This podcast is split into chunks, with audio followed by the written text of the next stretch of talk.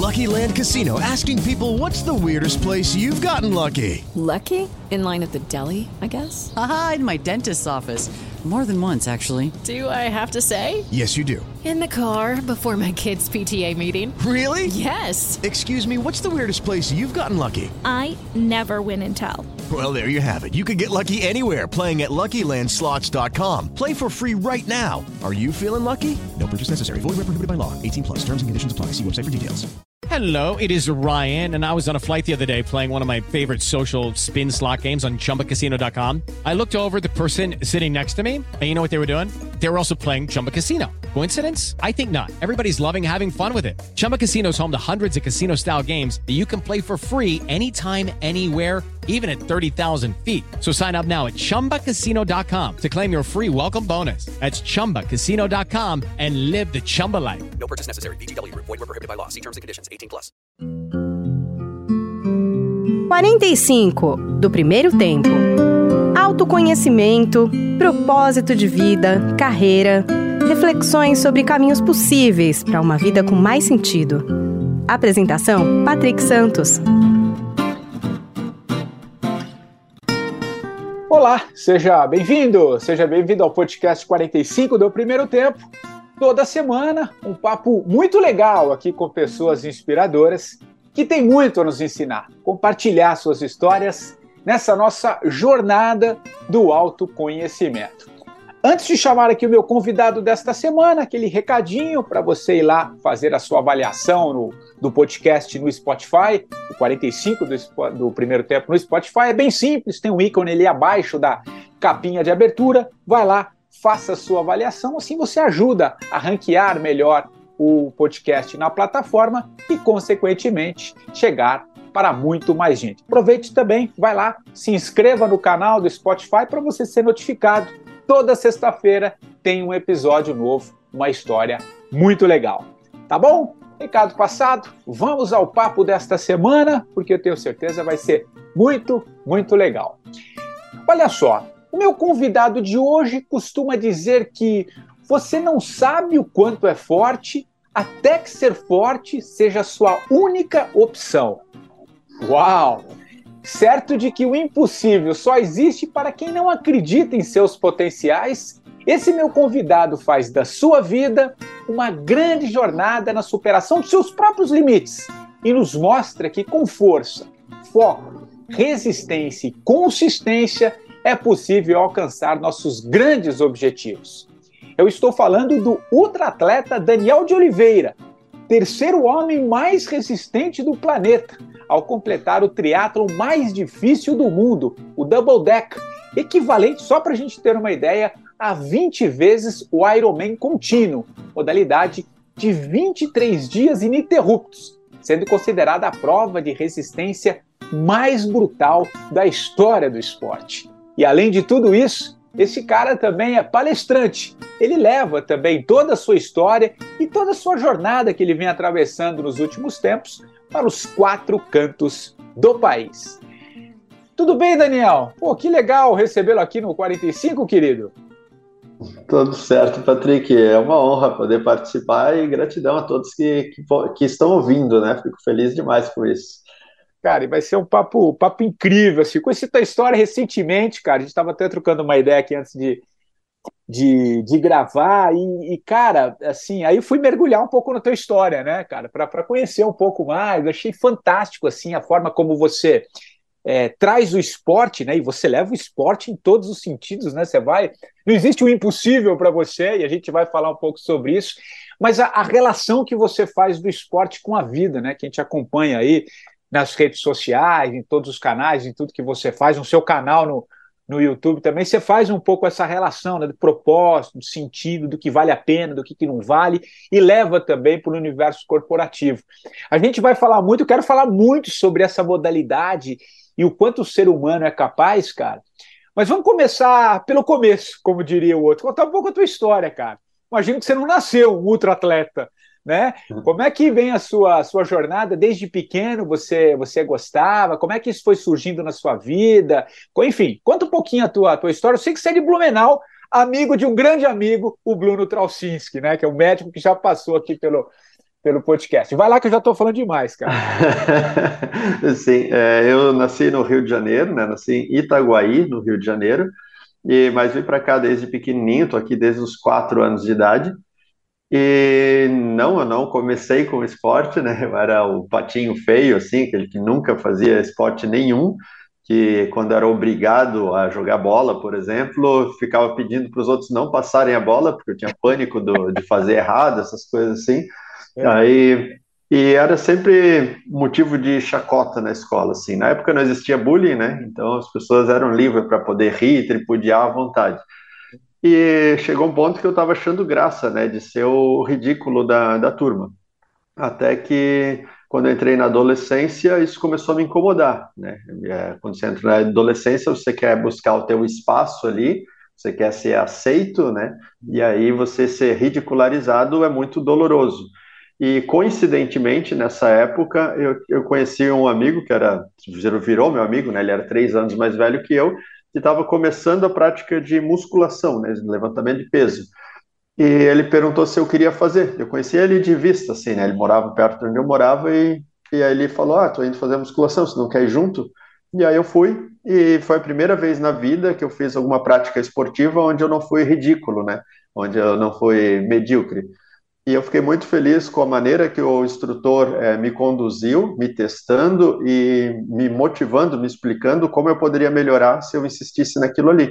E então me senti respeitado, valorizado e mergulhei de cabeça, assim. Comecei a treinar seis dias por semana, treinava duas horas por dia, com 14 anos. E em seis meses eu era outra pessoa, né? Eu estava acostumado a andar sempre de cabeça baixa, andar com os ombros caídos, palma da mão para trás, sabe, barriga para fora, é, encostando um joelho no outro, sabe? Estava acostumado com essa postura. Essa era a minha forma física. E quando eu comecei a treinar, depois de seis meses, eu já me, me via como o Homo erectus. Aí. aprendi a levantar a cabeça, eu aprendi a jogar o ombro para trás, a, a, contrair os músculos das pernas, sem, mesmo que estivesse parado em pé e comecei a tomar consciência sobre quem eu era na, na, em, em, todas as situações, tomar consciência da minha existência. E isso mudou a minha percepção de mundo. Eu percebi que eu não precisava pedir permissão para existir. Eu deveria começar a escolher como eu gostaria de existir. E então, ah, como eu comecei a ficar muito forte fisicamente, eu percebi que eu precisava me desenvolver intelectualmente. Então, mesmo no ensino médio, eu já comecei a ler muitos livros, me apaixonei por, pelos livros de várias é, fontes diferentes, né? Primeiro, é, com Primeiro aprendi a ouvir música e interpretar a letra das músicas, comecei a garimpar compositores que tinham o que a gente chama de enigmas nas entrelinhas, ouvir aquilo que não estava sendo dito é, diretamente e fiquei maravilhado com isso e achava que primeiro só os compositores faziam isso, depois fui para os autores e comecei a ver autores que escreviam desse jeito também, que não escreviam é, objetivamente, mas subjetivamente, e que exigiam uma interpretação, um olhar mais profundo, e isso otimizou a minha capacidade de síntese na leitura de qualquer texto. Então começou, meu cérebro começou a se desenvolver e tudo que eu lia eu tinha uma absorção absurda, assim. Tudo que eu fazia é como se eu pudesse enxergar mais do que as outras pessoas. E isso me alavancou o meu potencial de desenvolvimento humano e me ajuda, obviamente, até hoje, né? Então é bem engraçado porque eu falo que tudo que a gente faz o tempo todo está gerando um aprendizado. Tem na letra do Renato Russo que ele diz: não se pode fechar os olhos, não se pode olhar para trás sem se aprender alguma coisa para o futuro. Isso é letra de música. E é uma verdade absoluta. Quando você está verdadeiramente lúcido e acordado, você aprende com qualquer experiência que você tem na tua vida, por mais banal que possa parecer. Aprende lavando louça, aprende dando comida para o teu animal de estimação, aprende varrendo a casa, aprende é, tirando o carro da garagem, tudo vai servir de, de aprendizado para você. Então, todas as tuas experiências se tornam teus mestres. Mas você precisa estar lúcido e acordado. E eu, eu comecei a garimpar também desafios. Então, tudo aquilo que era muito difícil para mim, eu me jogava de cabeça. Porque aí eu não queria que tivesse nada no meu caminho que pudesse, ah, isso aqui eu não posso fazer. Eu podia não ser o melhor naquilo, mas eu não seria medíocre entende? E aí eu comecei a fazer isso em tudo na, na vida e eu faço isso até hoje. Por isso, nas ultradistâncias. Quando eu li sobre eu li um livro de um cara contando a experiência dele de corridas de, de 100 quilômetros é, até 300 quilômetros, ele contava no livro, né, o Jim. E, e, eu achei extraordinário, eu pensava, cara, que, que, absurdo, né? Eu achava sempre 42 quilômetros, né, a distância da maratona, eu achava gigante é. e ficava sempre preocupado com. Imagina que o cara fica pensando durante 42 quilômetros sentindo dor, né? E aí imaginar que os caras podiam fazer tantas vezes mais do que uma maratona era absurdo. E no livro ele conta que ele começou a correr com 30 anos de idade, começou com 30 anos. E isso me deixou mais maravilhado ainda, porque eu pensei, pô, então não é um negócio que tem que nascer pronto, que eu tinha ideia que para ser um grande atleta tinha que ser lá de criancinha, né? Onde eu nunca me identifiquei como atleta, na verdade não me identifico como atleta até hoje, apesar de fazer isso hoje praticamente profissionalmente mas não porque eu não tenho um estereótipo atlético normal, né, padrão, não tenho estilo de vida como de um atleta padrão. Eu vivo totalmente diferente, funciono totalmente diferente da de um atleta padrão. E e conheço pessoas que são como eu, né, mundo afora, e o que me deixa bastante satisfeito. Enfim, e cada vez que eu vejo algo que seja muito assustador, que pareça muito improvável, eu penso, é lá que eu vou. Entende? Eu gosto, o Walt Disney tem a frase que eu gosto do impossível porque lá a concorrência é menor. Então foi, foi dessa maneira que eu me guiei. É, o Double Decker é a maior distância competitiva contínua né, do mundo e por isso ainda é a distância que mais me desafia. E é uma distância que eu não tenho certeza se eu largar, eu não tenho certeza se eu chego. E isso para mim é o que mais me impulsiona, sabe? A, a, dúvida do sucesso é o que mais me instiga, assim. E é por isso que eu continuo, continuo nessa, né? Competi nessa distância esse ano, vou competir no ano que vem de novo. E, e quando aumentarem a distância, obviamente eu vou, vou estar na largada também, entende? E, Daniel, e então, você essa... foi. E, e você foi dentro do, do, do, processo, né? Correndo maratona, depois você foi para ultramaratona. Você, você já tinha essa ideia de se tornar mesmo ultramaratonista, ou você em paralelo foi você foi estudar alguma outra área, ou você já tinha esse foco mesmo de os objetivos que iam aparecendo, essas coisas impossíveis que, que os outros diziam ser impossível, você falou, não, pera aqui que eu vou, como o caso da maratona, como é que, como é que foi sua relação profissional, assim, nesse, nessa então, fase? Primeiro, como eu comecei lá na adolescência, primeiro eu só ia é, me aventurando, né? Então, ah. parecia alguém que tivesse alguma habilidade, eu ia lá aprender aquela habilidade com a pessoa, independente de qual fosse. E aí, por conta disso, aí eu fui estudar educação física. Aí, na educação física, ampliou os horizontes, assim, botou mais ordem na casa. Mas é, eu, na verdade, tive que transcender a educação física para poder entender o meu funcionamento.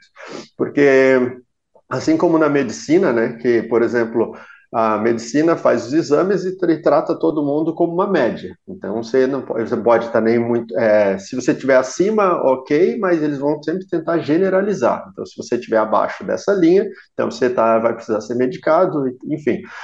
E, e eu nunca tive, eu nunca fui muito ortodoxo, eu nunca funcionei como um padrão. Então, Imagina. as coisas. Dá para perceber pela vai, história. É, as coisas da, da educação física, as maneiras de treinamento, funcionamento fisiológico, funcionamento metabólico, né? Essa parte intrínseca do, do corpo humano, eu, pelo excesso de, de exercício, desde lá do, da, do início da adolescência, meu corpo começou a funcionar de uma maneira diferente, né? Meus ossos são diferentes, a, a maneira que o metabolismo alimento é diferente, né? E fui testado de várias formas, porque eles queriam entender, porque eles, muito, quando eu comecei com isso, a galera achava que eu estava trapaceando, que eu estava inventando histórias, sabe? Aí eles queriam testar, não para entender como eu fazia, mas como eu estava trapaceando, era bizarro, assim, cara. E aí até provar por A mais B, e eu faço sempre questão de provar tudo, né? E e aí para me tornar o que eu, que eu sempre quis me tornar, né? Que a ideia era é, é, ainda, né, me tornar o homem mais resistente do mundo. Porque aí como a gente tem lá o Usain Bolt, né, que é o homem mais rápido do mundo de todos os tempos, eu pensei, beleza, não sou rápido, mas eu posso ser o mais resistente do mundo de todos os tempos e estamos nessa busca, né? E E aí, depois da educação física, eu fui na experimentação e na extrapolação dos meus limites, né? Aí, por isso, aí eu mergulhei de cabeça na ultradistância. Comecei primeiro só com ultramaratona, né? Corridas de 100 quilômetros, de 24 horas, correndo 200 quilômetros num dia. E cheguei a fazer 300 quilômetros de uma vez só, né? Correndo do Rio de Janeiro até Minas Gerais, sem, 44, 44 horas na estrada, sem parar. Direto, direto, sem parar. Direto, direto. E mas aí foi quando eu entrei no triatlon, né, que no ultra triatlon, que, que eu comecei a me destacar de verdade, assim, né, porque aí, como não tinha ninguém no Brasil que fazia nada nessa linha, então eu cheguei chegando, e aí eu tive que ir para fora do país, viajei o mundo todo fazendo esse tipo de prova. Provas que eram, no mínimo, duas vezes mais longas do que um Ironman, e chegando até 20 vezes mais longa que um Ironman, né, então... Esse foi o, o, grande destaque. E é bem engraçado, porque aí as pessoas falavam assim: ah, você fala desse jeito e tem essa visão de mundo por causa das distâncias. Eu sempre digo que não. Eu uso as distâncias para exemplificar tudo que eu estou falando. Porque é muito fácil você falar de, de impossível, superar o impossível, de suportar dor, superar a dificuldade, estando no conforto. A questão é como você suporta a dor, o medo, a dificuldade, o frio, a fome, né?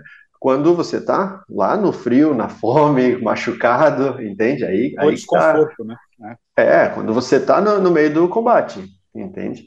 E, e eu sempre fiz questão disso, porque nem é, depois Hoje, nessa era da informação, tem muita gente que fala muita coisa, né? Tem discursos muito bonitos, muito poderosos, mas sem bagagem prática, né? Sem experimentação daquilo que está sendo dito. Então, eu vou te motivar a ser feliz e poderoso, mas eu estou deprimido. Porra, não, daí o negócio não funciona. Então, a gente tem que estar. Tá, eu sempre é, prisei, priorizei por, pelo meu discurso estar tá alinhado com o meu comportamento. Por isso, é, eu, eu tinha feito o Double Deca em 2019, e fiz várias outras provas menores de lá para cá e me incomodava muito, porque assim, pô, tô falando de 2019, então tô, tô igual aquele cara que serviu o exército lá com 18 anos, está com 50 anos falando do exército como se tivesse sido ontem, porque foi o ponto alto da vida dele. Não, cara, eu preciso falar de hoje. E aí, esse ano, poder fazer o Double Decker de novo me deixa muito feliz, porque, pô, estou falando agora do presente, entende? Não preciso falar do passado, falo do presente. E tem uma perspectiva gigante de futuro, entende? Então, isso para mim é o que é mais poderoso, né? Ser autêntico e verdadeiro, né? É maravilhoso. E, é, cara, assim, te ouvindo, e, e como eu me preparei para esse papo contigo hoje pela manhã, que eu estava assistindo algumas coisas, algumas entrevistas, né? E agora te ouvindo, né, cara? Me ocorre aqui, né? A, a gente pode muito mais do que nos disseram, né? Eu acho que, eu acho que isso é, é te ouvindo assim fica claro, né? É, desses, desses objetivos. Eu, eu vi uma um papo que você teve em algum lugar, que me chamou a atenção, e eu faço ligação com isso que eu estou querendo dizer, né? A gente pode muito mais do que nos disseram, numa, num, em alguma coisa que você estava falando sobre o próprio meio né, da, da, da, da ultramaratona, desses caras que vão, vão no limite, que muitos deles chegam, uh, entram no esporte, nesses esportes de alto rendimento, às vezes porque te, passou por algum trauma muito forte na vida, né? Um, um, câncer, parece que teve exemplos de câncer, pessoas que o médico dava Sim. meses de vida, o cara ia lá e mostrava que não que dava para viver e se tornava um grande maratonista, cara. Eu achei muito, eu achei demais assim, porque mostra um pouco essa força de resgate que a gente tem como ser humano. Eu, eu, sei que cada um tem uma história, cada ser humano tem uma história, tem uma própria formação, tem uma história de vida, enfim. Mas o que eu achei legal é que mostrar que essa coisa que a gente fala do impossível é a gente buscar os nossos próprios limites. Eu não preciso me comparar ao, ao Daniel ultramaratona, não preciso sair daqui e correr os 300 quilômetros, mas eu posso chegar e buscar os meus limites dentro daquilo que, que eu posso e que eu tenho essa capacidade, né? E esses exemplos que você trouxe, que acho que você deve ter vivenciado e conhecido, né, cara? Pessoas aí ao longo do mundo que, que tem histórias incríveis, assim, falou assim, cara, como é que esse cara chegou onde chegou, tendo quase que beirando um precipício? Olha, a vida vai terminar. Então, cara, fala um pouco sobre isso, traz esses exemplos a partir dessa, dessa história e essa coisa de que a gente pode, de fato, cara, buscar aquilo que, que nos move, que faz sentido pra gente. Acho que é legal, cara. Sim. É que uma coisa que eu percebo, né, eu percebia na, na minha família, com, principalmente com meu pai, que pesa 140 quilos, né, e espe- esperando assim que, ah, quando o médico disser que ah, eu vou morrer, aí sim eu vou começar a me cuidar, né, que era o caso, ah, beleza, tem que parar de comer gordura, comer açúcar e, e tirar o álcool da tua vida. Não, mas aí eu prefiro morrer. Aí sim, porra, não, cara, tu não tem que esperar ah, o fim do poço, né, bater no fundo do poço para começar a cuidar da própria vida. Então, no, no caso do ultra triatlo, assim, conversa, quando eu entrei no ultra triatlo, apaixonado e deslumbrado, né, por todo mundo, eu via que uma, uma coisa que eles tinham em comum é que eles vinham de histórias assim de decadência de vida, assim, sabe? Ah. E aí tanto teve um cara de, de teve câncer, teve 5% de chance de sobreviver e o cara sobreviveu e virou ultra triatleta. Assim. Tem uma grande amiga minha, agora ela está até competindo lá no México nesse momento, ela teve um acidente de carro, teve fratura múltipla no, no corpo, tá, traumatismo craniano, ficou em coma, não lembro agora se foram quatro ou seis meses que ela ficou de coma, Nossa. e, e ela ouviu os médicos dizendo, ela em coma, ela, ela conta, né, dizendo que ela ouviu os médicos dizendo, ah, ela não, essa não acorda mais. E ela levantou e virou ultra triatleta, e hoje é uma das maiores do mundo, se não for a maior, é uma das maiores do mundo hoje. E, e eu falo assim, cara, você não tem que esperar o fim do mundo para se coçar, sabe? Porque quando eu ouvi essas histórias, eu pensava assim, cara, mas eu não tenho uma história trágica assim, não aconteceu nenhuma fatalidade comigo, sabe, para eu fazer. E, e, e o que eu escolhi fazer é sempre provocar os meus, os meus problemas, provocar as minhas dificuldades, criando as possibilidades de eu ser melhor, de eu ser mais inteligente, de eu ser mais forte, e como a gente estava falando nos bastidores ali, aumentar a longevidade. Porque quando eu me exponho voluntariamente às dificuldades, eu me exponho voluntariamente à fome, me exponho voluntariamente ao frio, me exponho voluntariamente a machucados físicos, eu estou criando oportunidade de me reconstruir, de descobrir minha, o meu potencial, de reconhecer a minha fraqueza para me tornar, subir um degrau, né? me tornar um pouco melhor. E isso é essa é a minha rotina, fazendo isso, buscando sem provocações. Como eu estava falando antes de usar cada experiência como aprendizado, qualquer experiência como aprendizado, é isso. É extremamente cansativo você buscar aprendizado com qualquer coisa que você vê. É como se você estivesse estudando 24 horas por dia. Entende? Para mim virou um hábito. Eu não consigo deixar nada passar e dizer assim: ah, não, não vi o que aconteceu. Eu estou sempre acordado. E se eu não tiver, eu prefiro ir lá e apagar mesmo, dormir mesmo, entende? Porque aí pelo menos estou me regenerando ali, sabe? Mas, pô, você está de olho aberto e deixar e ficar no piloto automático, entende? Ficar no inconsciente, eu acho um desperdício de existência, sabe? É, acontece muito quando as pessoas estão dirigindo, né? Elas dão aquela apagada, chegaram no destino e nem perceberam o caminho que foi. Ela estava no inconsciente, ela não estava no momento presente, ela não estava vendo o que estava acontecendo. E aí por isso a gente tem tantos acidentes, tantos problemas, entende? Porque aí é, é perigoso, você está à mercê das circunstâncias, entende? E, e se você tem a poss possibilidade entre você é, criar a tua vida e você viver uma vida que te ofertaram, qual você prefere? Eu sempre preferi escolher aquilo que vai acontecer comigo. Se eu estou passando dificuldade, porque eu escolhi, eu tenho consciência disso, que qualquer desgracença que se apresentou na minha vida foi criada por mim, voluntária ou involuntariamente. Então não há culpado sobre isso além de mim mesmo. Então, se eu tenho consciência disso, isso não vai, não, não vai me criar um sofrimento, não me causa sofrimento, porque as dificuldades, todas elas foram criadas por nós mesmos. E se nós temos consciência que nós somos criadores dos nossos demônios, então é porque você, nós estamos querendo alguma, uma, é, algum exercício para nos tornarmos melhor do que nós somos. E porque quando você se sente satisfeito, você não cria problema, você simplesmente está. E aí não há mais evolução, não tem para onde ir dali. Eu sempre vejo, agora estreou no Netflix uma série bem legal falando sobre as pessoas que vivem mais de 100 anos, Ah, assim, os né, Blue, os Blue. Zones. Os Blue Zones. Cara, né? é, Fantástico, fantástico, fantástico, assim. E, e aí mostra é, é como, né? É, como as pessoas, alguns vivem tanto e outros vivem tão pouco. E eu sempre constatei, eu já tinha feito uma pesquisa sobre isso há anos atrás, assim, e via que todas as pessoas, é, os centenários, né? Eles ainda tinham um propósito de viver. Muitos deles trabalhavam no meio rural, então eles tinham ou uma criação para cuidar, ou uma, um canteiro, uma horta, né, uma plantação para cuidar, ou é, tinha uma, uma, uma, mulher, ela tinha 101 anos, e ela cuidava do tataraneto bebê.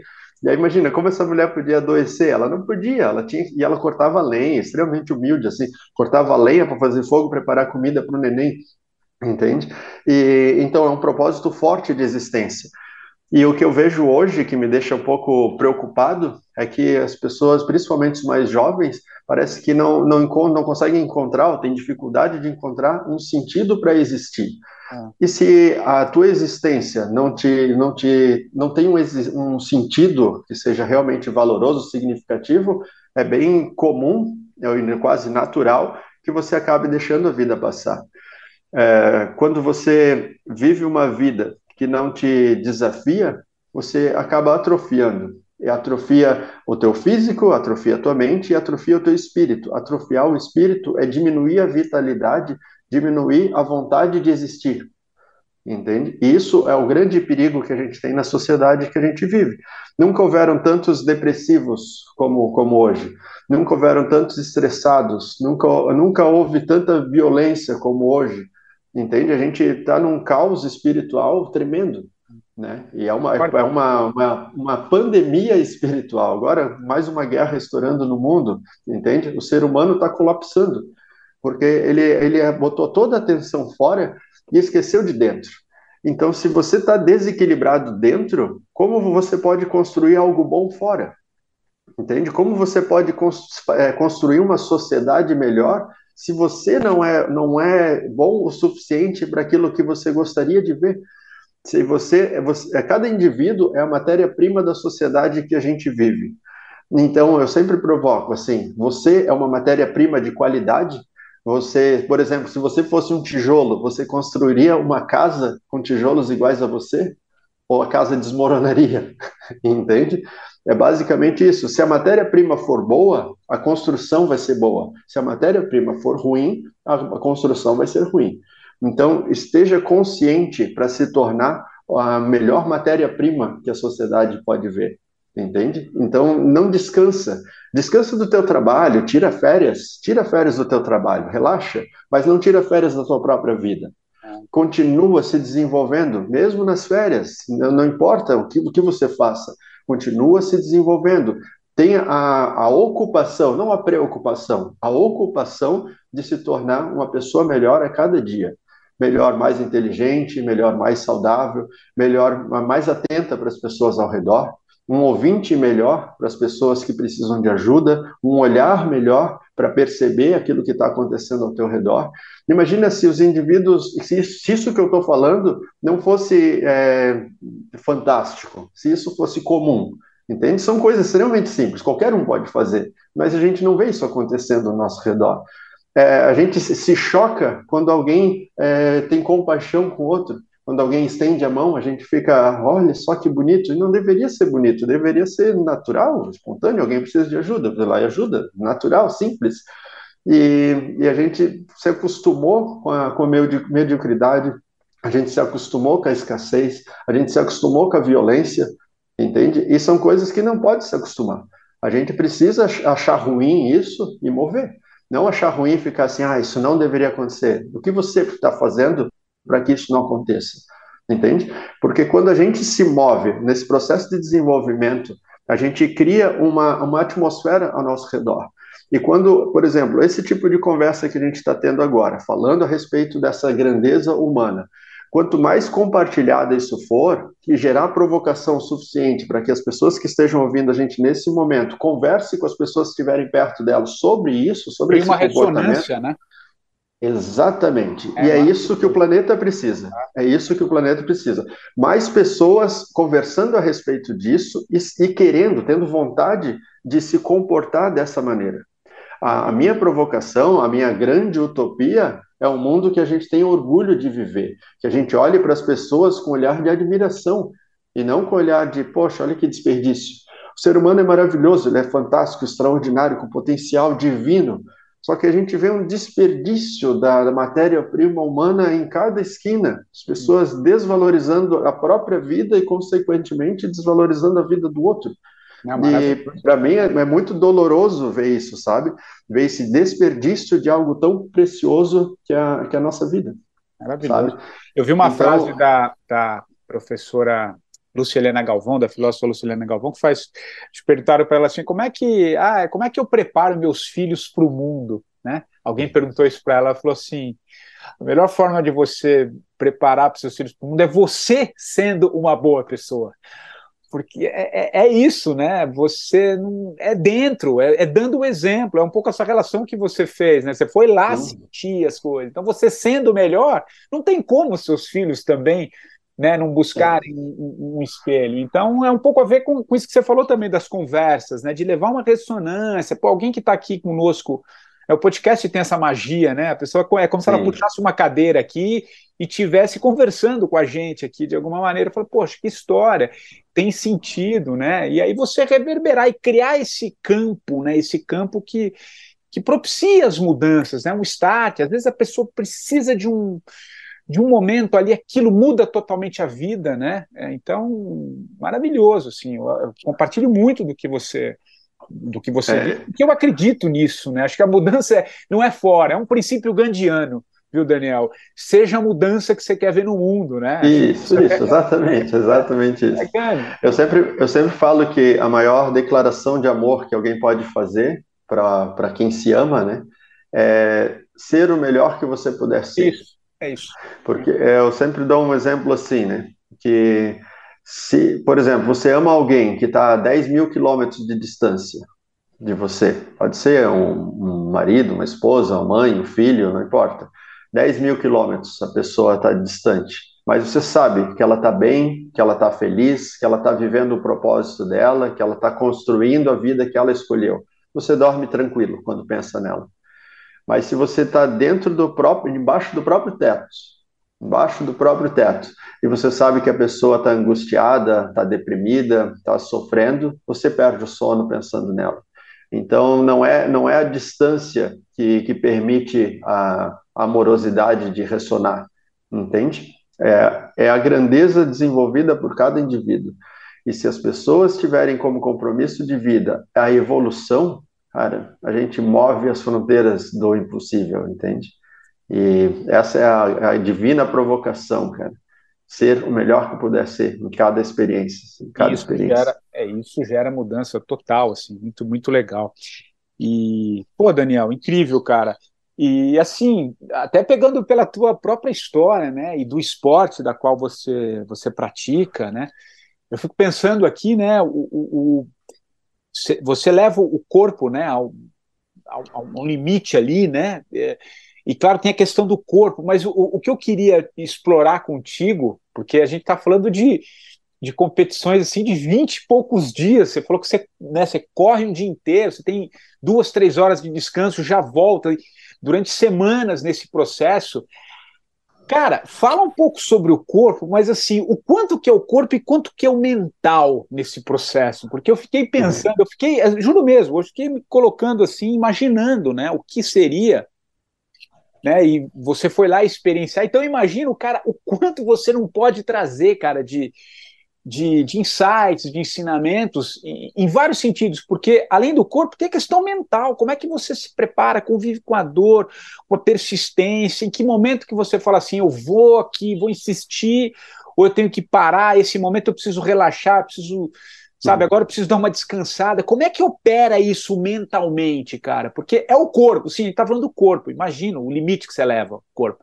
Mas, cara, o quanto que é da mente nesse processo, cara? Certo. Só, só para ilustrar para as pessoas terem noção, acho que a gente não falou das distâncias ainda, né? Não, não. É, foram, foram, dois dias dentro da água, direto, sem sair direto. dentro da água. Dois dias. É, 11 dias em cima da bicicleta, Uau. 11 dias em cima da bicicleta e 10 dias correndo, né?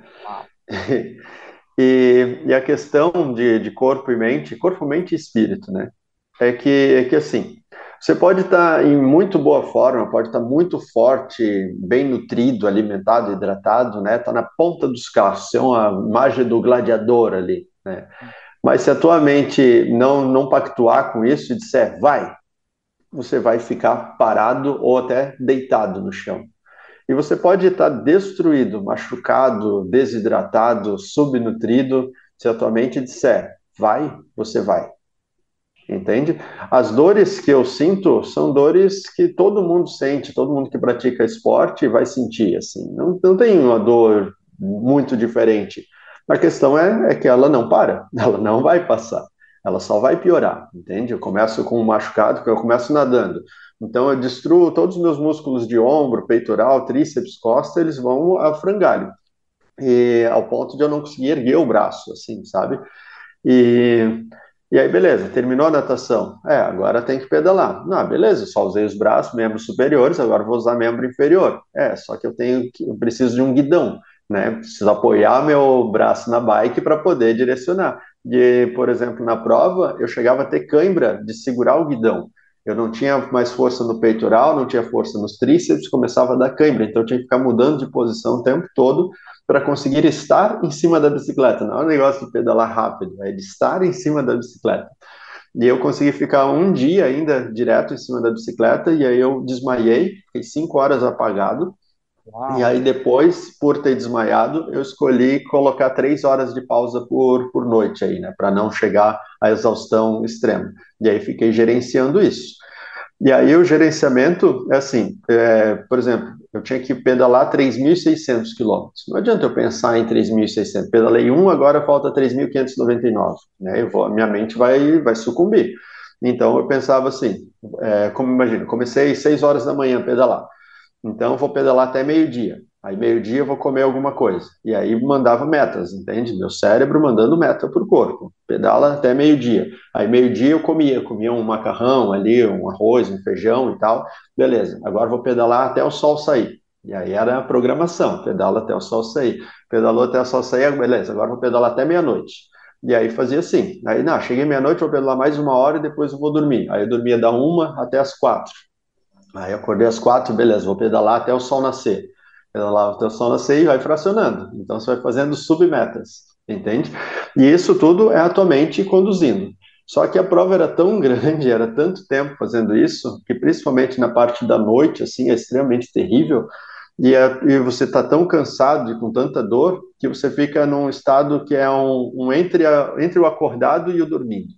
Eu falo que é o limiar da loucura, né? Que você não sabe se você está dormindo ou se você está acordado.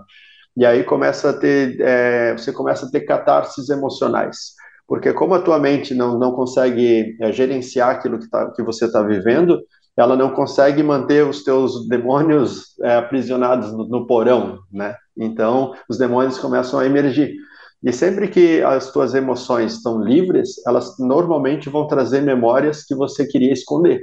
Então, é como se fosse uma terapia intensiva. E tudo aquilo que te feriu, aquilo que te assustava na vida, né, os teus traumas, bloqueios, tudo vem à tona. E aí, cara, me pegava chorando aos prantos, assim, gritando é no meio da, da noite, assim, nesse, nesse ponto, assim, sabe? E aí, ponto de cair no chão, assim, se tremendo, colapsando mesmo, quase convulsionando, chegar nesse, nesse estado, sabe?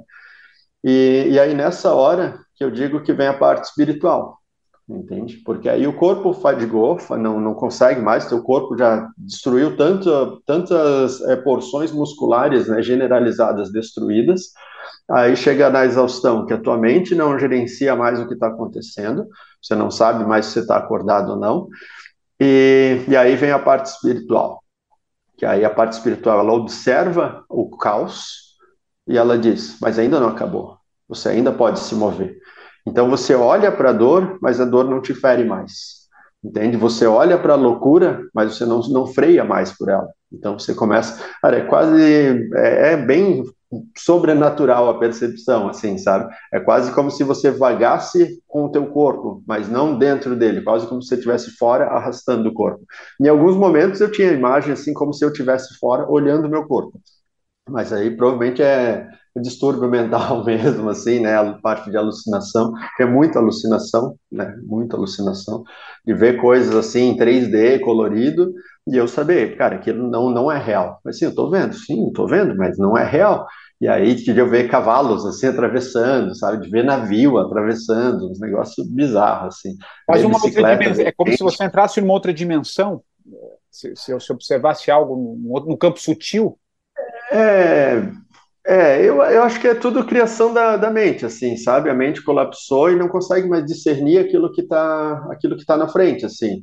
E aí, principalmente na, na noite, tem distúrbio óptico, né? a tua, o teu olho não consegue mais decodificar as luzes, então ele funde as imagens, e aí é uma coisa que está aqui com outra lá atrás, ele funde e cria uma terceira coisa que não é real, mas você está vendo daquele jeito, entende? E aí a tua mente tentando interpretar aquela distorção visual já começa a devanear. E mas é interessante tudo, isso que você falou, né? De, em alguns momentos é como se você estivesse se observando, né?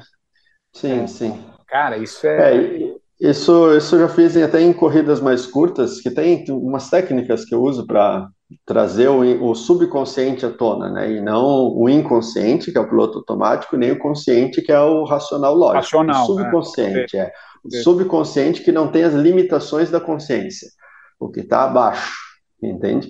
E aí, por exemplo, eu, é, eu correr normalmente no, no ritmo X, e é assim, tá, hoje é competição, eu ia fazer uma prova curta, uma prova de 10 quilômetros mas eu não quero correr do jeito que eu sempre corro, eu vou correr melhor. Mas para correr melhor, eu não posso usar minha razão, porque minha razão sabe que eu não tenho capacidade para correr desse jeito. Então eu preciso transcender a razão. E aí eu faço uma sequência respiratória, uma mentalização, e aí quando dá a largada, a largada é o gatilho para ativar o subconsciente. E aí quando bum, dá o subconsciente, eu já não vejo mais nada. E aí eu só vejo quando eu cruzo a linha de chegada. E aí correr três, quatro minutos mais rápido do que eu era capaz de correr e sem ter a percepção do esforço que eu deveria ter. Isso é um negócio bizarro. E aí só olhar as pessoas, como tu fez? Tu cortou caminho? Como tu correu tão rápido? Sabe? Isso é bem legal. E aí nesse, nesse, nessa experimentação você tem o tempo todo a imagem de você se assistindo, não de você fazendo. E é isso, é bem, bem surreal. Assim. Isso eu fiz algumas vezes, corrida de 10 km, 21 km, 50 km, consegui fazer isso o tempo inteiro, assim, sabe? Eu diria que é um estado inteiro. de flow, você está num flow permanente. Por que, que eu estou te, te, perguntando isso? Não sei se, se hum. tem a ver. Certo? Eu entrevistei uma vez, tá até no podcast, o Oscar Schmidt, o Mão Santa, né? O...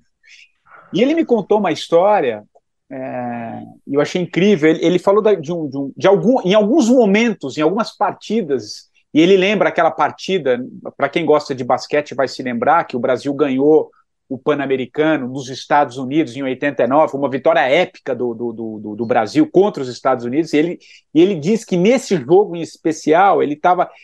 Ele, ele, ele entrou num estado, é como se tudo fosse em câmera lenta. Ele, ele, perce, ele tinha uma percepção de que todo movimento ele acertaria. E de fato ele não errou nenhuma cesta naquele quarto final. Ele tinha, ele entrou num estado de flow que ele já não sabia o que, que era real e o que, que não era. Mas ele tinha, é como se tudo rodasse em câmera lenta, mas ele tinha um acesso da, da, da que ia acontecer o objetivo principal, que era a cesta, né? Que é um estado Sim, é de flow permanente, cara. Tem alguma correlação com isso que você está tá dizendo também, Daniel? Sim, é, é isso. Tem, tem, vários atletas de alto rendimento narram isso e todos eles falam da mesma forma, né? Essa visão em câmera lenta, assim, né? Tem um do Michael Jordan também que fala isso e ele percebia o movimento. Todo mundo estava devagar. Ele era o único que estava rápido. Ele era o único que tinha o controle sobre o que estava acontecendo. E é basicamente isso, assim. É basicamente isso. O grande desafio é fazer isso voluntariamente e que esse estado dure o tempo necessário. Por isso, fazer isso. Uma coisa é você fazer isso durante cinco minutos, por exemplo, num jogo de basquete.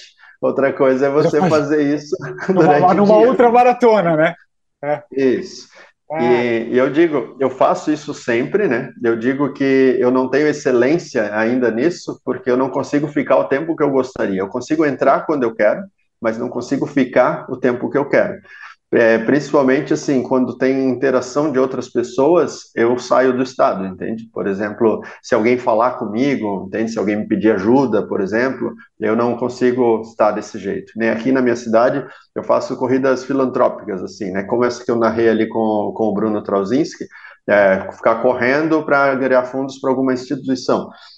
E aí, normalmente, vem muita gente para correr junto comigo, né? Uma de curiosidade, outra para me apoiar e outra para ver se o que eu tô, se eu estou fazendo mesmo, se eu estou dando migué. e, e aí as pessoas vêm pedir para correr junto, e vêm conversar, vêm pedir ajuda, pedir dica e tal. E, e, eu não consigo, não entro nesse estado, então eu fico totalmente consciente e aí eu me arrebento inteiro. Porque aí quando eu tô ali totalmente racional, cara, me arrebento, eu sinto dor pra caramba, é muito difícil, assim, sabe? É muito difícil. E, e aí se torna divertido até, porque aí eu vejo, cara, olha só, esse é o jeito normal, o jeito carne e osso de fazer o negócio, se arrebentando, e tem o jeito que é o espiritual, que é o mais massa, que é você ficar flow. E aí, quando você está nesse estado de flow, a degradação física, ela não acontece como deveria acontecer. Então, você não tem ruptura de fibra muscular como deveria ter, sabe? Então, você não sente a dor, você não tem o cansaço que seria compulsório da atividade exercida. E isso é o mais legal. Por isso que você fala corpo, mente e espírito, né? Por isso que você fala corpo, isso. mente e espírito, né? São, são, são níveis que a gente que acessa. Por exemplo, a gente, é, maior parte das vezes a gente faz tudo só na força bruta mesmo, né? Só na força bruta. Aí a gente tenta ignorar que nem as pessoas botam a música ali para tentar ludibriar a mente, para que os pensamentos não venham engolir a pessoa e dizer que ela não pode. Aí botam uma música ali que dá aquela distraída, entende? Ela está fugindo da mente. E, e, a excelência é quando você consegue assistir tudo que está acontecendo sem fugir de nada que está acontecendo. Eu falo sempre que assim, tudo que você aceita te abraça, né? E tudo que você rejeita te agride. Então, por isso a Monja Quen fala bastante disso, né? Que o sofrimento é, é opcional. A, a, dor é obrigatória. A dor é obrigatória. O sofrimento é opcional, né? E, e assim, sempre que você rejeitar uma situação, vai gerar sofrimento. Né? Você vai correr e você não quer ficar ofegante, você não quer suar, não quer aquecer o corpo, você vai sofrer, porque vai acontecer essas coisas. Dependente de quem seja você, quando você correr, você vai ficar ofegante, vai aquecer o corpo, vai suar. Entende? E provavelmente vai sentir alguma dor. Então, se você rejeitar isso, você não vai conseguir correr, pelo menos não muito tempo, porque você vai dizer que correr é muito difícil. Mas se você entender que as dificuldades apresentadas no meio do processo fazem parte daquilo que você está buscando, então aquilo você agradece por aquilo e não rejeita.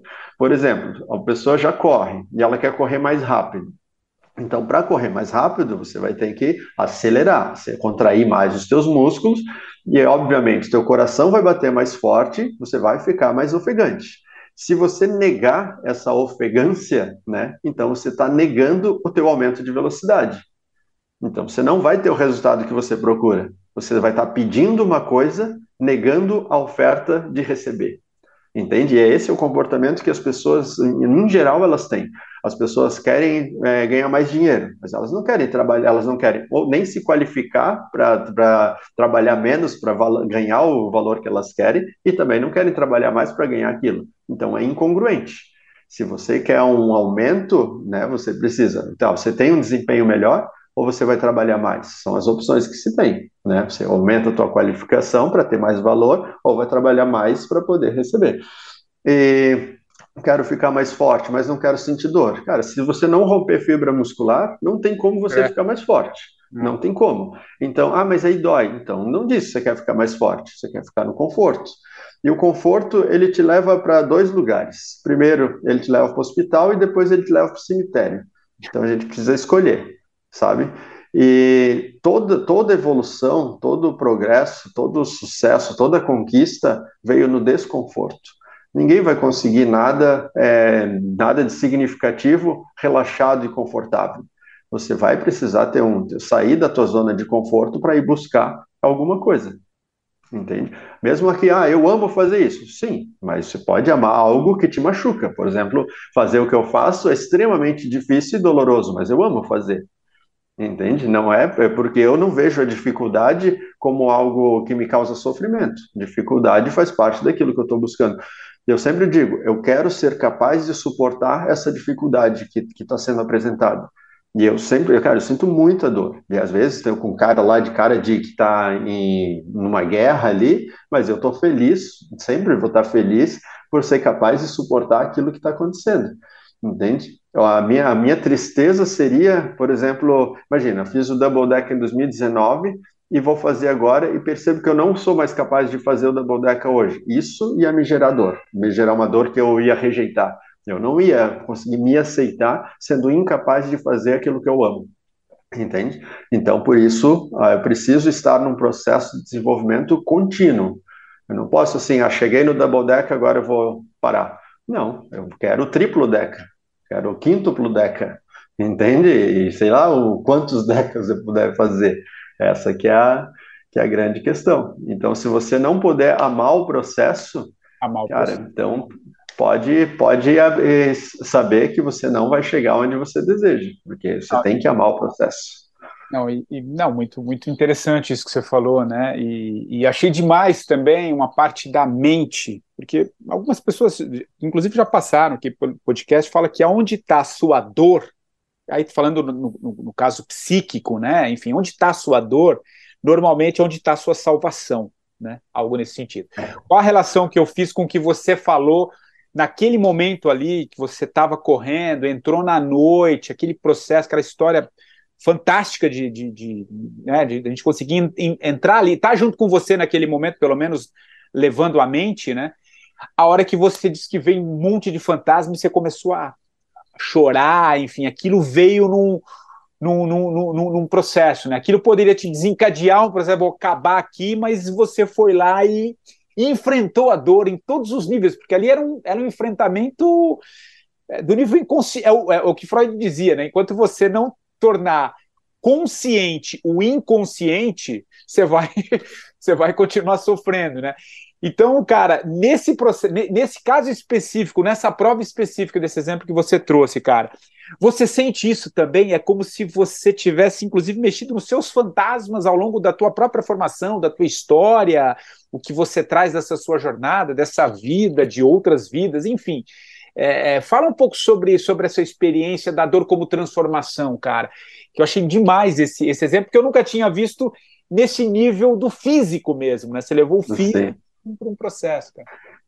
Sim, e que assim, to, todas as pessoas têm os seus demônios lá, né? Que estão guardados lá no, é. no calabouço, lá, é. né, lá no porão, acorrentados lá, e na maior parte da, da vida a gente finge que eles não existem, né?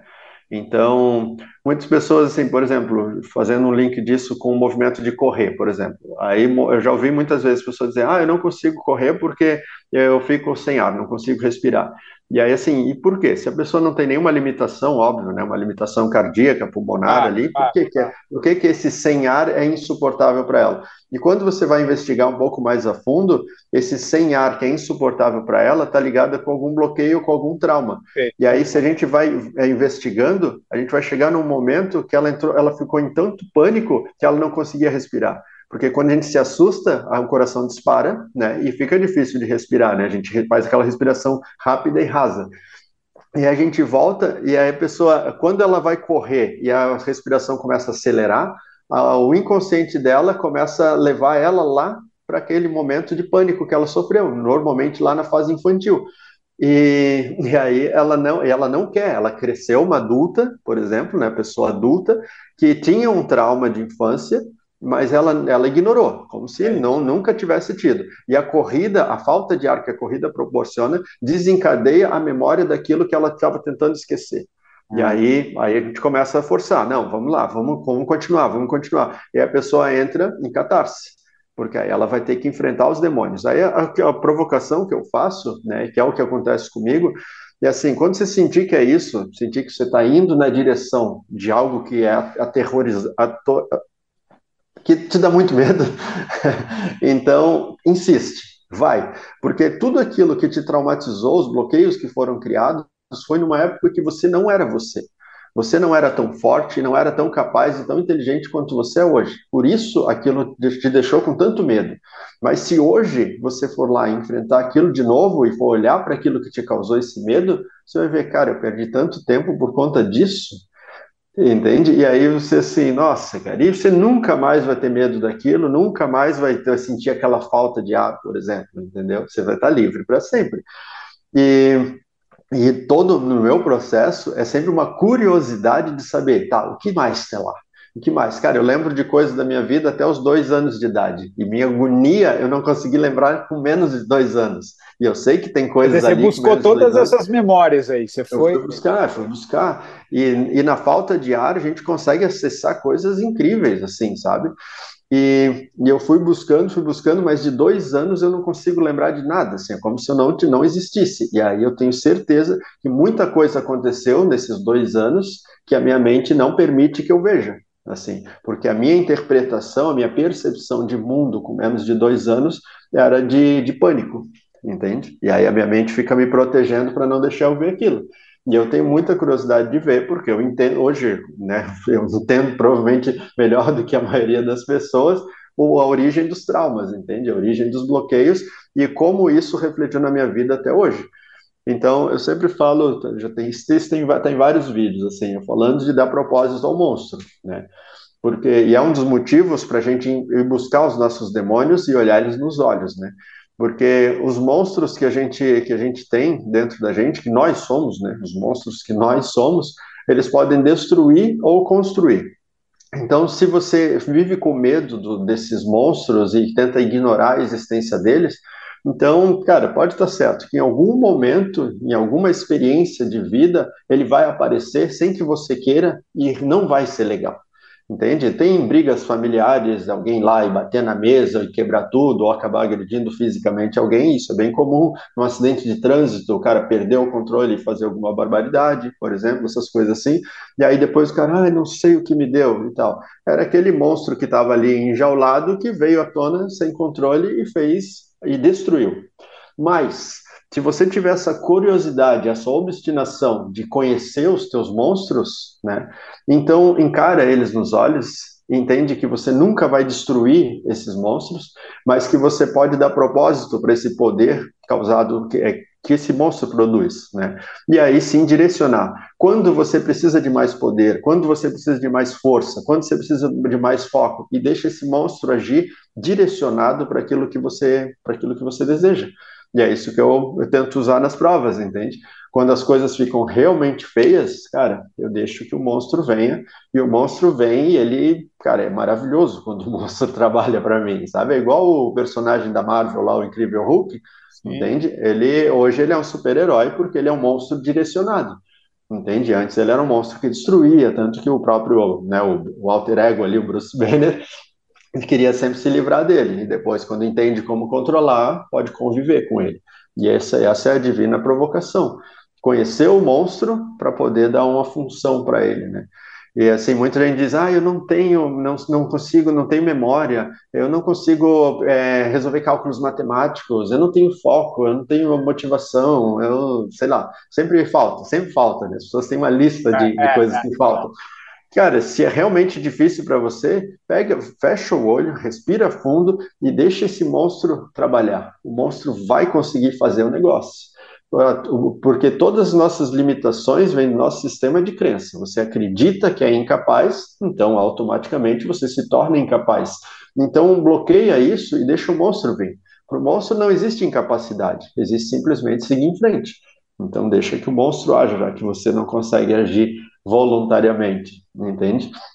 E é extremamente divertido. Eu lembro a primeira vez que eu manifestei um monstro numa prova, é, eu eu estava já com mais de 100 quilômetros, eu já tinha nadado, já tinha pedalado e estava com mais de 100 quilômetros de corrida, e aí eu deixei o monstro vir, e eu comecei a correr numa velocidade absurda, assim, e era um circuito, né, ia ficar passando voltas e tinha um ponto onde tinha bastante gente torcendo, assim, e aí, todo, cada vez que eu passava, eles, ah, Brasil, Brasil, Brasil. Eu passava, Brasil, Brasil, Brasil. E aí, quando eu entrei nesse estado, aí ninguém mais falava nada e eu comecei, vum, vum. eu fiquei muitas horas correndo num outro nível, assim, sabe? Correndo como se eu tivesse começado ali. E aí, quando eu fui voltando ao normal, assim, eu comecei a ouvir as coisas assim e tal, e aí as pessoas olhavam para mim tudo assim com medo, sabe?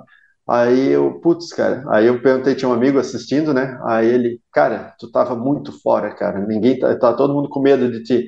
Aí eu olhava para eles, eles me olhavam assim, como se eu tivesse possuído, assim, sabe? Aí eu me acalmei, fui lá e cumprimentei a galera assim, e falei, ah, isso é uma técnica que a gente usa, que funciona assim, assim, assim, e aí tá tudo certo, não precisa ter medo e tal. E aí depois vinha lá, principalmente os guris mais jovens, assim, que também eram atletas, vinha assim, cara, como que você fez isso? Aí eu ia lá, passava livro, né, e explicava para ele, não, uma técnica dá para fazer e tal. Funciona assim, ele falou, cara, eu nunca vi disso. É, tem que praticar, tem que praticar. Ah, maravilha. Chama bio, bioenergética, chama essa técnica. Ah, isso que eu ia... Bioenergética.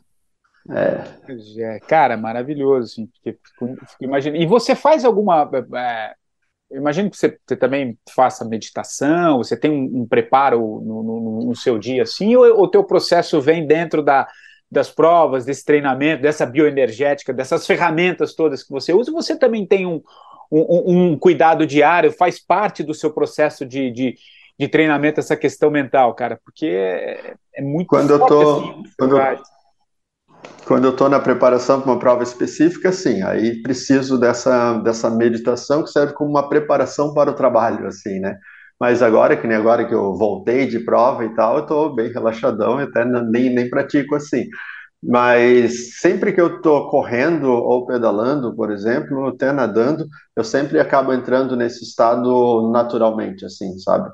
E, e que funciona assim, principalmente quando é, você vai ter que fazer alguma coisa que é muito difícil ou alguma coisa que você não gosta de fazer, por exemplo.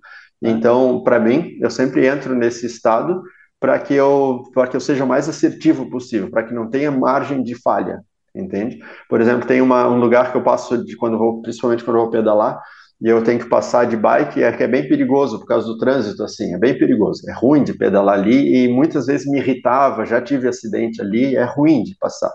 E aí, pô, sempre que eu tô indo na direção daquilo, já, putz, vou ter que passar ali de novo, né? Já, já lamento.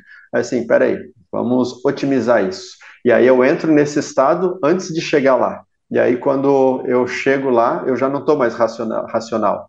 E aí eu atravesso, e quando eu estou seguro já, aí eu volto ao normal, assim. E aí não há, não há falha, mas voluntariamente, sabe? Não é o inconsciente no piloto automático. É o subconsciente com hiperfoco, hiperlucidez, onde o reflexo ele é melhorado, eu não vou sentir dor, eu não vou me atrapalhar, não vou ficar de pamuíce ali, sabe? E a parte racional, por exemplo, é, alguma coisa, por exemplo, eu estou aqui focado, aí alguém faz um barulho, alguém me chama, ou sei lá, estoura alguma coisa, um barulho agudo, assim, a mente racional ela vai virar, e aí nisso pode ter um acidente entende? E quando você está nesse estado, você vai, mesmo que deu um estouro ali, sei lá, estourou um pneu, estourou um rojão, algum barulho desse tipo, assim, sabe, barulho forte, a tua mente ela está tão rápida que ela vai, ela consegue decodificar o som, interpretar o som, entender que aquilo não tem nada a ver com você, então você não vai olhar porque você já entendeu tudo o que aconteceu ali, sem precisar tirar o teu foco daquilo que você estava fazendo. Isso é fantástico, sabe? Já teve, já teve momentos que eu estava pedalando na BR na noite, assim, breu total, e eu pular com a bike, saltar com as duas rodas e, e não ver, assim, tá, mas o que aconteceu? E eu olhar e ter um pneu de caminhão atravessado, assim, e eu não tinha visto, não tinha visto racionalmente, mas eu saltei o pneu sem precisar olhar para o pneu, nesse estado, assim, sabe? Quando a gente vê isso nos filmes, a gente assim, meu, que viagem, né? Cara, dá para fazer, cara, dá para fazer coisas nesse, nesse nível, assim, sabe? E então, ah, cara, mas é você... prática, é muita prática, cara. Não, muito, muito legal. E, e você falou de bioenergética, de, de, todas essas ferramentas que a gente está descobrindo também. A gente está descobrindo, não sempre existiu, mas parece que agora, em algum, em algum momento, né? Acho que a pandemia aflorou muito isso, né? Claro, tem, um, tem uma parte do mundo que está achando que vai tudo acabar, e tem uma parte que está buscando outros caminhos e descobrindo novas novas ferramentas e te ouvindo assim, cara, vem muito esse poder que a gente tem, né? Lá no começo aqui da nossa conversa, que você estava dando exemplos dos, daquele maratonista que teve um câncer, da outra, da outra ultramaratonista que também teve um acidente, que né, se tornou uma das mulheres mais rápidas do mundo, mais resistentes do mundo. É, a gente tem ouvido falar muito também desses processos de autocura. Né? A gente está falando de um amigo comum aqui do Bruno Traucinski, que é um grande médico aí de Blumenau. Ele conta histórias fantásticas né? da, da, da capacidade humana de, de, de, transformação. Né? Tem o, o, Joe Dispenza também, que é um, que é um, que é um médico é, que fala muito sobre, esse, sobre autocura, né? esse processo de você é, gerar autocura. Quer dizer, você vê que a gente está falando de coisas que é, que estão aí disponíveis, né? Que só que a gente fica muito preso naquele mundo fechado. A gente, a gente acha que só existe aquilo que você está vendo todo dia ali, ou que a vida te levou a acreditar que só existe aquilo. mas que não, né, cara? Então, é maravilhoso esse exemplo que você viu, você, você trata como hiperfoco, né? Você fala bioenergético e, e o hiperfoco, que naquele momento o obstáculo surgiu, você é quase, é quase que um Matrix ali, né? Acho que você bem me pulou. É, mais ou menos isso. É mais ou mais menos ou assim. Menos a gente poderia entrar em várias vertentes dessa nossa conversa Sim. aqui, mas trazendo para o nosso mundo aqui mesmo, é, é, um treinamento, né, cara? É um processo e, e, tem muitas coisas aí entre o céu e a terra que a gente que a gente consegue Sim. acessar e transformar. Então, cara, é, muito, é demais assim te, te ouvindo, porque é quase que como se alguém tivesse materializando aquilo que os outros fazem, os outros falam, e você, com o teu exemplo, tudo que você, que você vivencia, você nos mostra, né, cara? Porque é, eu vejo, eu vejo muito, eu vejo muito isso, assim, sabe, de materializar aquilo que era vivia só na teoria, sabe? A teoria, isso. Porque, é, porque quando, quando eu comecei a ler, principalmente a, a literatura oriental lá, no, quando eu tinha 14, 15 anos lá, eu ouvia falar principalmente sobre meditação, yoga, autocura, essas coisas, e era tudo, parecia tudo ficção científica, assim, ah. sabe? É legal pra caramba, mas ah, ninguém faz isso aí de verdade, isso é tudo truque, né? E, e aí eu comecei a buscar isso, e comecei a fazer respiração consciente, e aí percebendo que através do processo respiratório, a realidade inteira muda. Não é que você se sente melhor, a realidade muda a partir da, da respiração, por dois fatores. Primeiro, a questão química, né? É, de oxigenação cerebral. Um cérebro mais oxigenado melhora a funcionalidade, né? E hoje, por exemplo, as pessoas vivem com sempre 24 horas por dia com subcapacidade cerebral. A filosofia da barriga cheia, que é uma coisa que escraviza a humanidade, as pessoas não conseguem entender. As pessoas passam 24 horas por dia digerindo alimentos para digerir alimento é, é, exigido uma quantidade muito grande de oxigênio, né, de fluxo sanguíneo, para processar o alimento, principalmente esses alimentos é, ultraprocessados, que exigem um trabalho extra do organismo para conseguir é, limpar o teu organismo de novo. E quando isso está acontecendo, teu cérebro não está funcionando 100%, né? Está gastando. O, aquilo que podia usar para resolver os problemas, resolver os conflitos, que ter ideias criativas de realização, está sendo jogado fora, digerindo alimento e você nem precisava ter comido, né? Enfim, e outra é a questão energética. Em cada respiração exige, existe uma troca energética. Então, sempre que você faz uma respiração consciente, é muito nítido, quem, estiver ouvindo e puder parar, prestar atenção, assim, puxa o ar durante dois segundos e solta o ar durante quatro segundos. Faz isso três vezes e percebe a diferença na, na tua sensação existencial. Só foi três respirações, três, eu estou pedindo, estou pedindo três minutos, pedindo três respirações. Puxa o ar durante dois segundos e solta quatro segundos e presta atenção como você vai se sentir entende? E né, quando você faz esse tipo de respiração, uma respiração mais completa, aumenta a quantidade de energia passando através de você. E quando aumenta a quantidade de energia através de você, você se cura e se fortalece. Se você estiver doente, estiver estragado, estiver é, estressado, qualquer desequilíbrio que possa ter dentro de você começa a acelerar o processo de regeneração. É, com isso, por exemplo, quando eu tinha 17 anos, eu tive um acidente de bike e eu machuquei o joelho. E eu não conseguia pedalar por conta do joelho. Tinha muita dor no joelho e tal, não cheguei a, a fazer exame, nada, mas meu joelho não dava mais conta de pressionar o pedal. E aí eu cheguei, eu cheguei a voltar de bombinhas aqui, 100 quilômetros até em casa, pedalando com uma perna só, por, por causa da dor no, no joelho. E aí, assim, cara, não vou no médico, né? Não vou, preciso arrumar isso aqui. Aí eu entrei em estado meditativo e comecei a, a mentalizar a cura, né? Mentalizar a cura. Sei, cara, vamos ver se funciona esse negócio. E aí o que acontece? Quando você entra nesse estado meditativo e visualiza aquilo que você deseja, uh, por exemplo, eu tinha um problema no joelho, então eu visualizava o meu corpo consertando o joelho. E quando eu conseguia colocar a minha atenção toda no joelho, era como se se eu tivesse um coração no joelho, sentia o pulsar. Aumentou a quantidade de oxigênio e nutriente no meu joelho. E aí, aquilo ali, eu sentia, eu conseguia sentir o calor, eu sentia o pulsar e tudo certo. E só de estar sentado já doía. E aí eu comecei a mentalizar, mentalizar e mentalizar o sangue fazendo o trabalho curativo, né? E, e saindo, e levando o que estava machucado. E é bem essa é a descrição de autocura mesmo, né? Como se algo entrasse, arrumasse e fosse embora. E, cara, eu não fiquei mais de 15 minutos fazendo isso, não foi, foi bem rápido assim.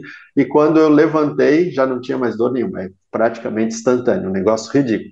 E aí eu ficava assim, cara, isso aí deve ser viagem na minha cabeça, isso não deve ter sido real e tal. E ficava, ficava nessa, assim, né? Cara, será? Será? E aí, num belo dia, tava, ainda era adolescente, estava na praia, não adolescente não, já tinha uns 20, 21, estava na praia e a gente foi pegar lenha para fazer um, um luau na praia, assim, né? E aí, naquela época, ainda dava para fazer luau na praia. E aí, tinha, a gente, era final da tarde, tinha um terreno baldio, tinham tacado fogo nesse terreno. E a gente passou, viu o fogo, mas beleza, vamos lá pegar a lenha e depois a gente volta. A gente foi com um carrinho de mão para pegar a lenha na casa para levar para a praia. E aí, quando a gente voltou, já tinha escurecido e aquele terreno que estava pegando fogo estava só brasa, assim, fez um tapete de brasa. E aí eu olhei, falei com meu amigo, falei, cara, olha que legal, um tapete de brasa. Ele, ah, tá legal. Aí nisso eu já parei, né? E ele foi. Aí ele assim, cara, o que tu vai fazer? Cara, eu preciso andar nisso aqui assim, cara, sabe que os caras que fazem isso é truque, ninguém, ninguém faz isso de verdade. Eu falei, cara, eu tenho que tentar, cara, tem que tentar.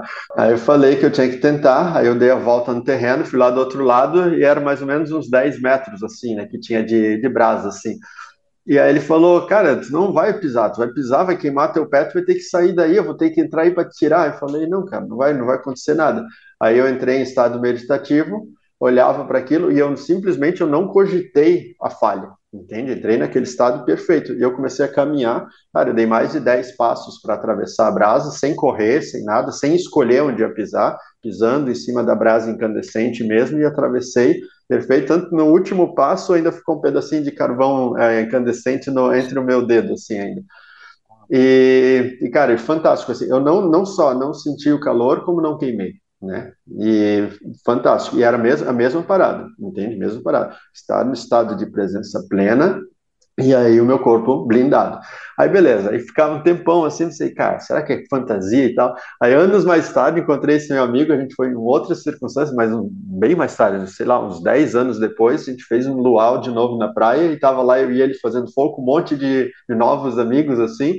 E aí quando ele começou a fazer o fogo, ele olhou assim, cara, tu lembra aquela vez que tu andou na brasa? Aí assim, cara, eu lembro, cara, mas conta a tua versão para ver se eu não estou inventando história, assim. Aí ele foi lá e contou e contou exatamente igual. Eu disse, meu, que bom, cara, porque era tão bizarro que aí assim, cara, será que eu estou exagerando? Eu sempre, quando eu conto histórias, eu fico tentando contar o mais real possível para eu não me exagerar, porque já é absurdo que chega, né? Aí, beleza. Aí, quando eu entrei no triatlo, fazer a prova, Aí na prova que é a mais icônica lá, caí de bike, tive a ruptura parcial do tendão do calcâneo, meu pé ficou gigante, eu não, no meu tênis não cabia no meu pé, meu pé não articulava e eu tinha que correr 422 quilômetros. Os médicos disseram que eu não podia nem caminhar, e aí eu chorando, dizendo para os médicos, então não tem problema, porque eu não vim aqui para caminhar, eu vim aqui para correr. E aí os médicos não, não conseguiam assim, assimilar. Aí eu fui lá, um outro cara, né, um americano, me emprestou o tênis, que era dois números maior, calcei o tênis e fui lá e fiz os 422 quilômetros e terminei em segundo lugar a prova, né? Ah. E, cara, eu sempre contei essa história, a, prova, a história que as pessoas mais contam, que eu contei bem rápido, né? Mas é um pouco mais dramática do que isso. E e aí, depois, de, depois de ter contado essa história tantas vezes, eu pensava, cara, será que eu estou exagerando? Será que foi exatamente assim? Aí até encontrar alguém que estava lá e a pessoa contar a história, eu pensei, ufa, beleza, foi isso mesmo. E aí, em 2020, isso foi em 2017, esse da prova, né? E aí, em 2020, eu treinando, eu virei a prova, virei a noite pedalando, e, e aí eu dormi em cima da bike e bati de cara num poste e caí de costa e quebrei a minha escápula, assim, quebrei inteira, assim, ela, ela esmigalhou, ela é assim, né, ela ficou assim, toda aberta e afundada.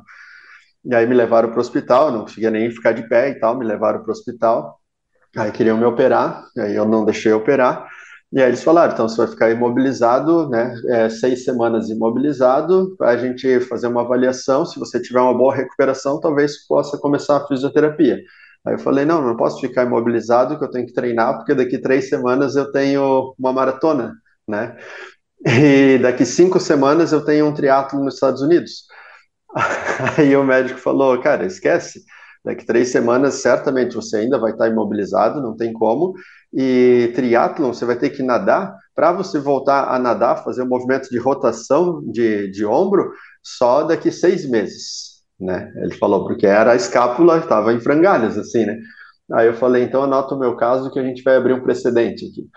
Eu fiquei três dias imobilizado, três dias, aí eu tirei a tala e fiz uma caminhada de oito quilômetros chorando, porque quando soltava o braço doía horrores, assim.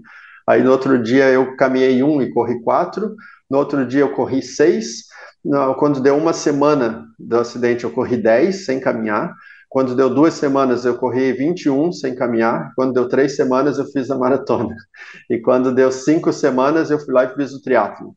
E aí eu fiz é, 10 flexões de braço encostando o peito no chão, fiz um vídeo, mandei para o médico, e aí falei, doutor, já dá para começar a fisioterapia?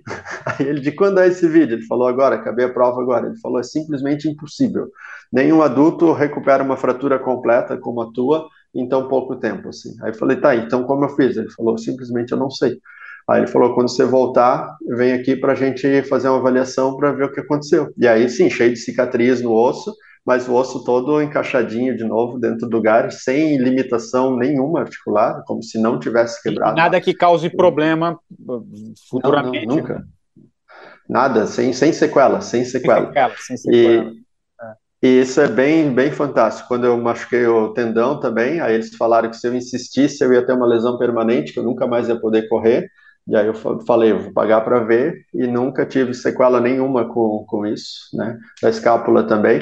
Então, ou seja, a, as, as loucuras ali, né, que era, tu lia lá nos livros, as teorias, né, fantásticas, histórias mirabolantes lá dos indianos malucos que deitavam em fogo, deitavam em prego, né, essas coisas assim, e que parecia que era tudo truque, falcatrua, depois de você praticar tanto, entende, durante tanto tempo, e acreditar, que eu falo acreditar a nível celular, né, onde não há sombra de dúvida, você começa a incorporar aquilo na tua realidade, entende? E hoje eu tenho bastante orgulho de ser capaz de fazer essas coisas e de funcionar diferente do que do que é o comum, é o padrão, né? É. é. Não, e, esse, sempre... esse, relato em especial, esse último que você contou, é, é e, e, até do, do, acidente lá da perna, é, é parece que eu estou lendo a, a abertura do, do, do, Como se tornar sobrenatural do Joe Dispenza, que ele narra a história dele, ah, é? um acidente de bicicleta, né? E ele, e ele fica imobilizado, poderia ficar tetraplégico. Aí falam de. Os médicos ventilam algumas possibilidades de operação, algumas delas que, com, a, com a possibilidade dele não voltar a andar. Enfim, seria algo muito difícil. E ele, num processo mental, e ele conta isso no livro, num processo mental, ele se opera. Ele se opera, né? Entre aspas aqui. Então é um processo, te ouvindo, cara, parece que só reforça, né? Porque é, é, é esse poder de tudo que a gente está a gente está falando, né, cara? Então é, é maravilhoso, assim, é, é, muito. Isso é, é potencial humano, né? Potencial, potencial humano. humano. acho que é isso, é, é potencial. Gente, é o que eu falei numa das frases lá, a gente pode muito mais do que nos disseram, né? Ou do que nos fizeram acreditar, né? Então, é... E se uma pessoa faz, né? Todo mundo é feito da mesma coisa todo mundo é exatamente igual. Se um faz, o outro pode fazer, entende? Isso é algo que eu acredito muito. E foi o que me é levou é depois de, ler, de ler, o livro lá do, do ultramaratonista lá, né, que começou a correr com 30 anos, Dez semanas depois que eu terminei o livro, eu corri meu primeiro 100 quilômetros, entende? Só porque, assim, cara, se ele conseguiu fazer, eu também consigo. E muitas pessoas já me deram feedback de, de terem uma proposta, assim, de, de algum tipo de desafio, e as pessoas assim, não, se o Daniel conseguiu fazer aquilo lá, eu posso fazer isso aqui, sabe? E a pessoa lá e manifestar o melhor que ela podia, porque ela tinha a minha referência ali, que fiz um negócio que parecia que não dava, entende? E, e, é dessa forma, e esse é um dos motivos que eu, que eu sempre que eu gosto, fico feliz de contar essas histórias, de dar esses relatos, é para que as pessoas percebam que elas podem realmente, sabe? Não precisa fazer triatlo. Exato. Mas aquilo que você, aquele desafio que você quer fazer, né, o teu sonho que está na gaveta, ele precisa é, ser, ser manifestado, ser materializado entende? E se você acredita que falta alguma coisa para você, eu te digo, não falta, cara. Você já tem o que precisa para fazer aquilo que você quer. Só tem que arregaçar as mangas e ir lá executar. Não estou dizendo que é fácil, entende? É extremamente difícil, entende? Mas é possível. E se é possível fazer, realizar o teu sonho, justificar a tua existência nesse planeta, como pode dormir tranquilo e não fazer? Sabe? Precisa ir lá fazer, sabe? E quando uma pessoa é, realiza o próprio sonho e vive a vida que escolheu, a vida que se sente verdadeiramente feliz, ela não está fazendo bem só para ela, entende? Ela está fazendo bem para todas as pessoas que acompanharem a história dela. Porque Exato. quando alguém faz algo muito bom, muito é, valoroso, muito difícil, ela fortalece todas as pessoas ao redor. E, dá, e fortalece a ponto assim, cara, se ele fez, eu posso fazer. E a pessoa ela vai sentir isso. Ela vai sentir esse aumento de força, aumento de intensidade para executar aquilo que ela quer. E esse, essa é a, a minha missão, é fazer isso. Eu quero mais pessoas destruindo o impossível dentro das suas realidades para que a gente possa criar um mundo realmente melhor, entende? Maravilhoso, Daniel. Pô, que delícia de papo, cara. A gente precisaria, acho que, de um segundo tempo aqui para trazer até mais histórias, assim, pelo, por tudo que você vivencia, né, de experienciar, né? Você não está falando algo abstrato, algo que você leu, não. Você está falando algo que você viveu. Você não está. Isso tem um, um, peso, né? Acho que é, integra, né? Fica uma coisa mais integrada. E acho que é isso que a gente precisa para essas mudanças, principalmente nesse momento que a gente está tá falando, né? A gente percebe uma, uma verdade intrínseca no teu, no teu relato, então é muito legal, cara. A vontade que eu tenho é de ficar perguntando mais histórias aqui, que eu acho que, e tenho certeza que muita gente que chegou conosco aqui até o final tem essa sensação também, mas quem sabe a gente não marca um, um outro papo aí para frente. E, cara, agora a gente está no, no, final, e aqui é um quadro do, do, do 45, né? Eu eu tô, eu tô bem. Você citou o livro, não sei se é esse livro do, do que você vai, vai indicar, mas eu, eu queria que você falasse o, o, um livro, indicar para as pessoas e por que desse livro, né? O que, que ele te, te mudou, enfim, se for o, o do ultramaratonista, que agora me, me fugiu o nome aqui, você fala. E na sequência, cara, uma, uma música, assim, sei que você gosta também, enfim, o que, que sim, você sim. sugere aí para a gente encerrar esse papo, cara? Tá, o, o livro eu posso indicar dois, então? É, você já, é, você já falou um, agora você indica um outro. Isso, pode ser, claro. Não, não, é que o que eu indicaria não seria o do, do ultramaratonista ah, ali. Qual, Ele qual foi seria? o que me impactou. Um era o meu, é o meu livro, que é o Destruindo o Impossível, Isso. que é onde eu conto essas histórias aqui. As principais histórias estão no, estão no livro, Destruindo o Impossível. Mas o livro que é o livro que eu recomendo, principalmente como a gente terminou aqui falando sobre autocura, é Biologia da Crença, do Bruce Lipton. Bruce Lipton. Né? Teve, teve, teve aqui em São Paulo recentemente. Sim, sim. É. sim.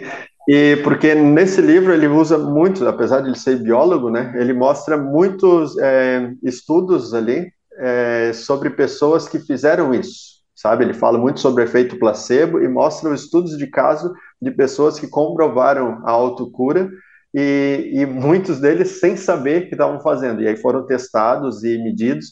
Então, é, é, mostra muito que, assim, muita gente pode ter ouvido falar ali de autocura e ficar pensando, isso aí ele já está exagerando, está inventando. Aí, assim, não é um negócio que eu estou inventando, é um negócio que realmente existe, funciona e vale muito a pena praticar, porque muitas pessoas vivem com medo de doença, vivem com medo de acidente e acabam paralisando a vida por, por conta desse medo. E eu digo, não precisa ter medo. Você é capaz de fazer tudo o que precisa para melhorar a tua própria vida, em qualquer âmbito. Né? Então, leia esse livro, Biologia da Crença, e o teu horizonte vai expandir sobre a tua capacidade de se consertar, né? voluntariamente. E de música, uma música que eu gosto bastante, que provoca sobre isso também, é a música que é do Sai Guarabira, né? mas ficou famosa na, na voz do Roupa Nova, que é Dona, né, que ele fala: És a deusa da cantiga, a mulher da criação, umas vezes nossa amiga e outras nossa perdição, o poder que nos levanta e a força que nos faz cair, e, enfim. E eu provoco todos que forem ouvir essa música, música Dona, do Sai Guarabira, que consiga interpretar e entender sem sombra de dúvida, sem sombra de dúvida, quem é a dona, do que, que ele está falando. Porque quando assim fala dona, é uma declaração de amor para a mulher dele. Não, eu já, já adianto, não é a mulher. É algo muito, muito maior. Quem é a dona da música do Sai Guarabira? Faça essa provocação e, e se, quem, quem souber e tiver certeza, e não é, se você tiver que perguntar, será que é? É porque não é. Quando você encontrar a resposta certa, você não precisa perguntar será que é. E aí vem aqui no meu Instagram, arroba Ultra Daniel de Oliveira, e me conta que você conseguiu encontrar. Que legal, que legal. Não, e legal, legal que essa legal. associação de, de música, né? Que você fala com, com aquilo que já despertava lá na sua adolescência a leitura de livros, né? Que saíam Sim, no universo um pouco mais metafórico, né? Que não fica aquela coisa tão, é, tão, tão concreta, né? Então, muito, muito legal. E a música proporciona isso, né? A poesia, a música, isso é, isso é, isso é muito legal. Pô, Daniel, que delícia de papo, cara. Adorei a, adorei a conversa, conhecer um pouco mais da tua, tua história, enfim, as sugestões aqui que você deixou no final. Foi, foi, foi muito legal. Queria muito te agradecer, viu, cara? Eu agradeço, fico feliz. Foi uma boa conversa mesmo, bem agradável. E eu espero que vocês que estão ouvindo fiquem tão felizes quanto nós aqui por, por esse bate-papo. Eu E eu me coloco à disposição, assim, qualquer pessoa que tiver curiosidade, dúvida, qualquer coisa, pode vir me chamar, eu fico muito feliz em poder responder e esclarecer qualquer questionamento, né? Vem no meu Instagram, arroba Ultra Daniel de Oliveira, e eu vou ficar bem feliz de poder conversar também. Maravilhoso. E o 45 do primeiro tempo, você já sabe, volta na próxima semana, sempre trazendo um novo convidado. Aliás, se quiser indicar alguém, vai lá também no meu Instagram, é o patricksantos.oficial. Mande lá um direct, quem sabe o seu, a sua sugestão, o entrevistado que você quer não aparece aqui também. Nós voltamos na próxima semana. Um abraço e até lá. a moça da cantiga, a mulher da criação. Umas vezes nossa amiga, outras nossa perdição.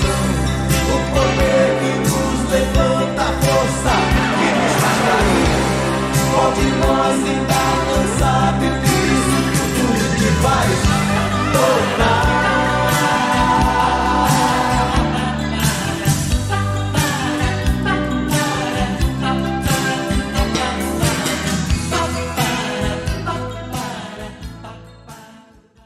Judy was boring. Hello. Then Judy discovered ChumbaCasino.com. It's my little escape. Now Judy's the life of the party. Oh, baby, Mama's bringing home the bacon. Whoa, take it easy, Judy. The Chumba life is for everybody. So go to ChumbaCasino.com and play over 100 casino style games. Join today and play for free for your chance to redeem some serious prizes. chumba ChumbaCasino.com. No purchase necessary. Void where prohibited by law. 18 plus terms and conditions apply. See website for details. It is Ryan here, and I have a question for you. What do you do when you win? Like, are you a fist pumper?